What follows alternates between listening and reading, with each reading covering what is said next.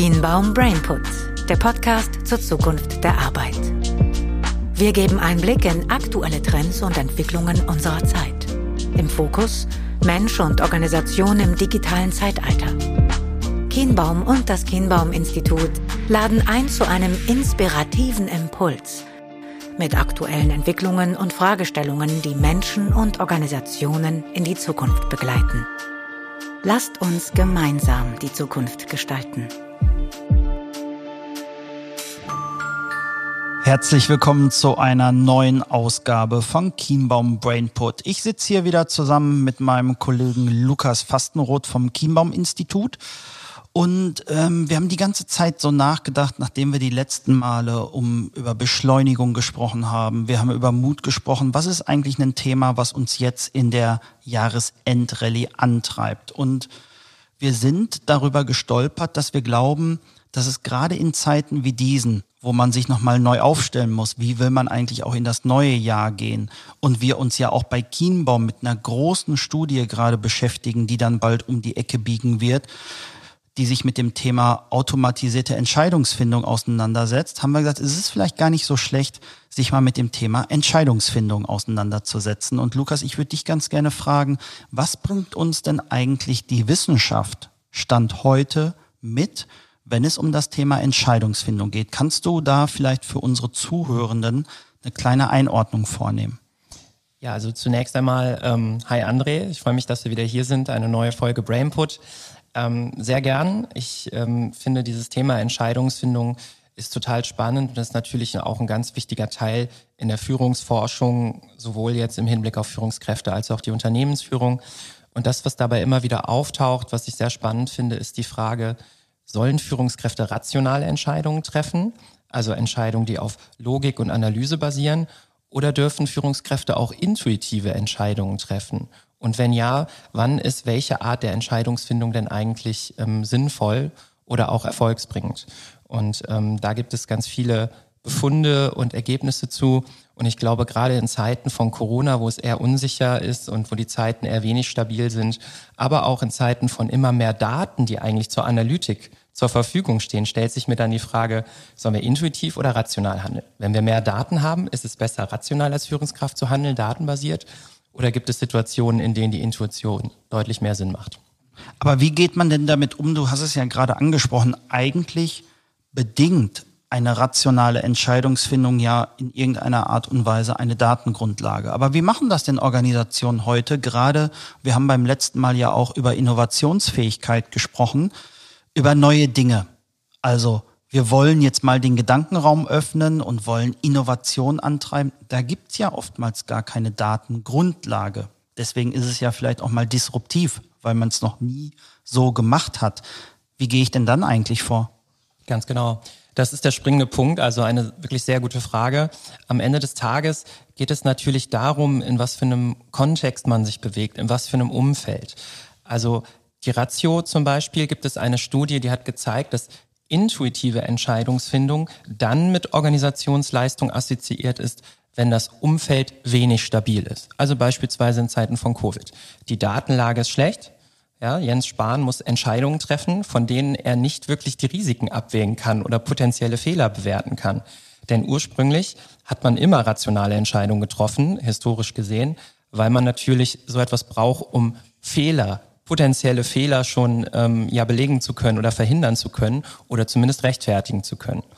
Und ähm, deswegen ist es gerade in, in Situationen, wo die Datenlage schlecht ist, wo es eine instabile Situation gibt, da können intuitive Entscheidungen deutlich positiver sein und sich auch positiver auf die Unternehmensleistung auswirken, als zum Beispiel in einem sehr stabilen Umfeld, vielleicht in einer Behörde, die wenig Umweltdruck von außen hat, beispielsweise, wo man eher rational vorgehen könnte, weil man einfach die Daten- und Faktenlage hat.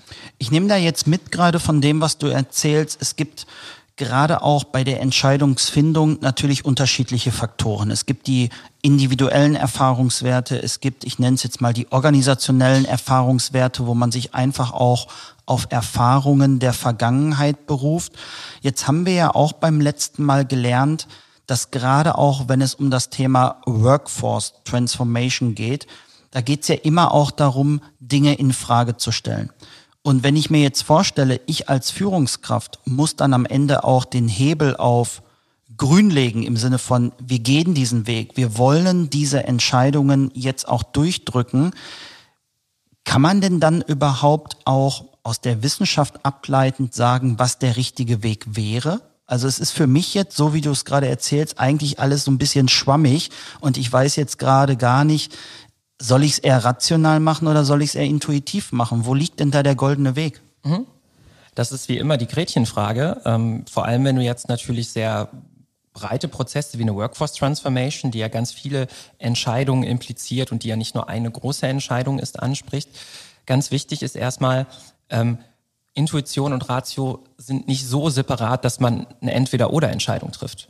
Man kann das natürlich miteinander kombinieren und natürlich kann man ähm, gewisse Dinge rational angehen und gewisse Dinge intuitiver angehen. Ähm, es ist, wie gesagt, natürlich versuchst du Fakten heranzuziehen, du versuchst Daten heranzuziehen, um so eine Entscheidung zu treffen. Aber an den Stellen, wo du keine Daten hast oder keine Daten findest oder keine Fakten sind, solltest du intuitiv vorgehen. Und da gibt es zum Beispiel von dem guten Herrn Gigerenzer, einer der ja, bekanntesten und erfolgreichsten Psychologen bei uns in Deutschland, gerade wenn es um äh, kognitive Psychologie geht, ähm, gewisse Punkte, in denen er vorschlägt, wo man sich besser auf seine Intuition verlassen sollte. Und das wäre zum Beispiel, ähm, wenn man großes Erfahrungswissen hat und man hat einen guten Grund für eine Entscheidung, auch wenn es nur ein einzelner ist, dann ist das manchmal besser, als sich komplexe Statistiken anzuschauen und Daten zu wälzen. Oder beispielsweise, ähm, wenn die Unsicherheit extrem hoch ist, wie gerade schon gesagt, und wenn die Datenlage sehr schwach ist, ist es auch besser, man verlässt sich da auf sein Bauchgefühl in Anführungszeichen.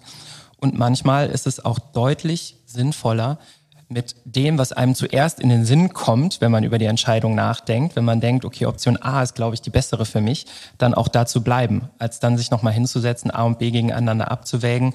Und das besonders dann, ja, wenn es ähm, spezifische Probleme sind, in denen man schon viel Erfahrung hatte mhm. und wenn es Situationen sind, die, die man schon kennt.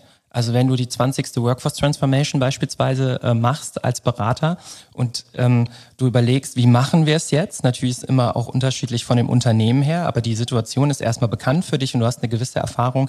Da macht es Sinn, mit dem, äh, mit der Option dann letztendlich auch zu gehen, die, die einem als erstes in den Sinn kommt. Ja, man sagt ja auch bewusst ganz gerne, dass Intuition Teil einer kreativen Entwicklung ist. Also die kreative Entwicklung, die ja jedes Individuum durchläuft, ist ja auch dadurch geprägt, dass man aus Erfahrungen eine Wertschöpfung generiert. Und es gibt ja auch ein schönes Zitat von Louis Pasteur, der sagt, der Zufall trifft auf einen vorbereiteten Geist.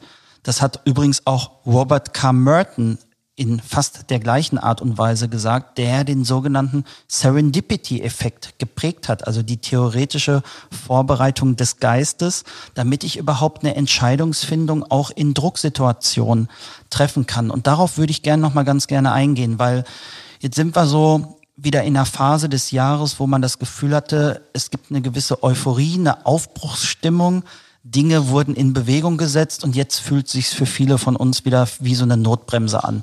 Ne? Irgendwie Versprechen, die wir bekommen haben, konnten nicht eingehalten werden. Die Inzidenzen gehen durch die Decke und wir alle sind wieder gezwungen, so eine Rolle rückwärts zu machen. Für mich persönlich fühlt es sich so an wie vor einem Jahr, eine gewisse Euphorie und jetzt kehrt aber die Ernüchterung ein.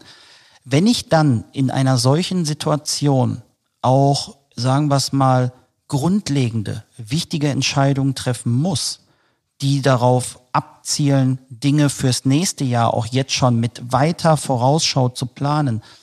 Gibt's da Tipps oder Erfahrungen deinerseits, wie man sich auf sowas auch gut vorbereiten kann? Weil ich persönlich würde mich jetzt nicht gut damit fühlen, das mal ganz rein intuitiv jetzt zu treffen. Das kann ja auch von mittwochs auf donnerstags mal schwanken, meine Intuition. Was ist da deine Empfehlung oder gibt es da Tipps oder Tricks, die du unseren Zuhörenden mit auf die Ohren geben kannst? Mhm.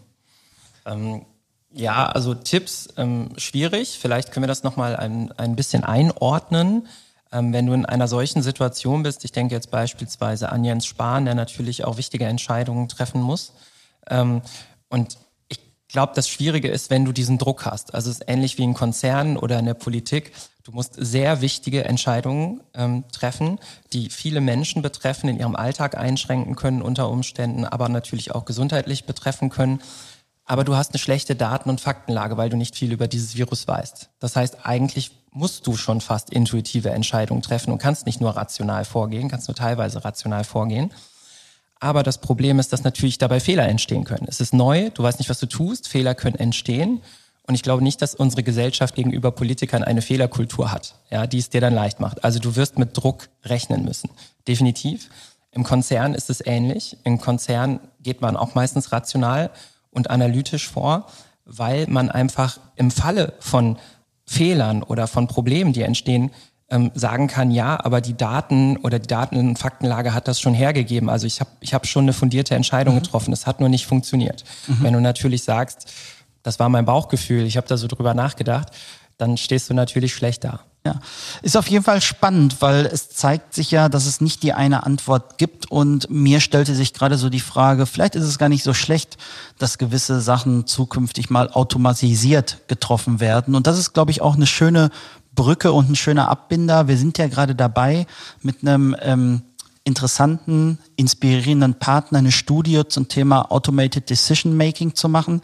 Freut euch da auf jeden Fall drauf. Wir werden entweder Ende Dezember oder im Januar sicherlich darüber sprechen. Und bis dahin wünschen wir euch jetzt auf jeden Fall erstmal noch eine schöne, besinnliche, inspirierende Vorweihnachtszeit. Wir hören uns noch und macht's gut. Kienbaum Brainput. Der Podcast zur Zukunft der Arbeit. Lasst uns gemeinsam die Zukunft gestalten.